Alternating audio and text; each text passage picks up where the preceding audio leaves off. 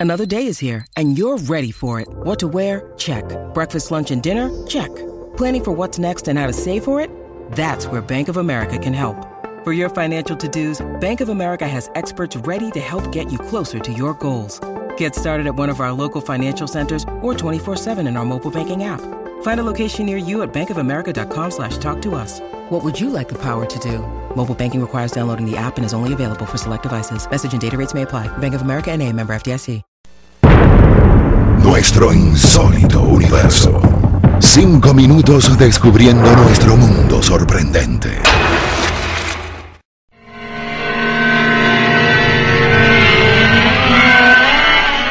En enero de 1989, Denis Chevelin, de 52 años, abrió la ventana de una oficina en el piso 26 de cierto edificio bancario en París y, trepando a la cornisa, avanzó por aquel estrecho asidero. Cuando algunas personas le pidieron que desistiera de aquella locura, Denis contestó que si intentaban acercárseles saltaría. Mientras razonábamos con él, suponíamos que aquello se debía a que su empresa estaba en quiebra y Chevelin arruinado, informó el oficial de la policía Yves Didier, añadiendo, no podíamos ni imaginar el verdadero motivo que había tras su grave decisión. Onda, la superestación presenta Nuestro insólito universo. Cinco minutos recorriendo nuestro mundo sorprendente. una producción nacional independiente de Rafael Silva, certificado número 3664.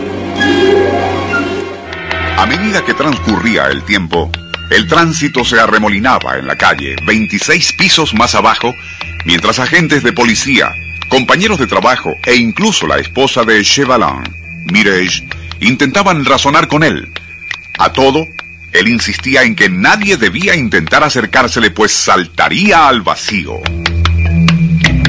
Aun cuando el presidente de un instituto bancario quiso hablar con él para ofrecerle renovar la hipoteca e incluso otorgarle un préstamo adicional, Chevelin rehusó escucharle o abandonar su precario asidero.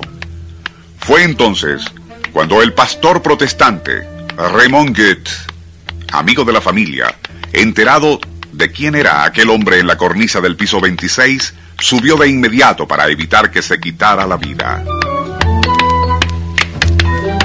Cuando Chevelin escuchó la voz del padre Goethe, su rostro cambió de expresión y para asombro de todos, aceptó que el religioso saliera hacia la cornisa y se acercara a él. Cientos de testigos contemplaron emocionados cómo el valiente pastor arriesgaba su vida para colocarse al lado de Chevelin en aquel estrecho filo a 26 pisos sobre la calle.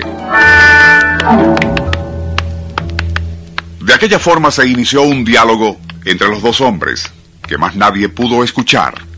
Un drama de vida y muerte que fue prolongado por varias horas hasta que ocurrió algo que electrizó a todos. Clérigo y potencial suicida, quienes durante el diálogo se habían sentado en la cornisa, se incorporaron cuidadosamente para no resbalar, y los testigos pudieron ver claramente a Chevelin, que extendía la mano hacia el padre Goethe, como para dejarse guiar por este hacia el interior del edificio.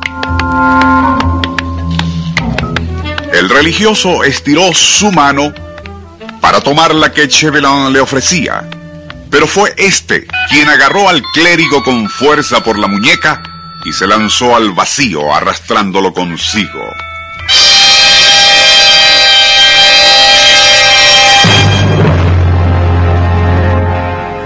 Fue cuando la policía revisó el cadáver de Chevelin que todo se aclaró. En un bolsillo interior del traje del suicida había una breve esquela en la cual Chevelin explicaba que su razón para quitarse la vida no era la quiebra de su empresa, sino la infidelidad de su esposa Mireille. De allí que había ideado el plan de colocarse en aquella cornisa, sabiendo muy bien que tarde o temprano el amante de su mujer aparecería y para impresionar a los demás fingiría querer impedir que él se suicidara. hasta le suponía capaz de arriesgarse a trepar junto a él en la cornisa del piso 26. Chevelon le dejaría hablar hasta que el otro pensara que le había convencido.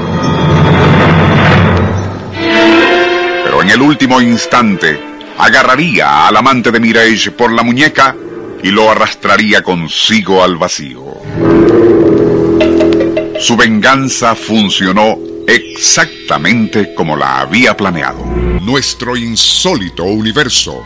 Email insólitouniverso arroba unionradio.com.be Libreto y dirección Rafael Silva. Les narró Porfirio Torres.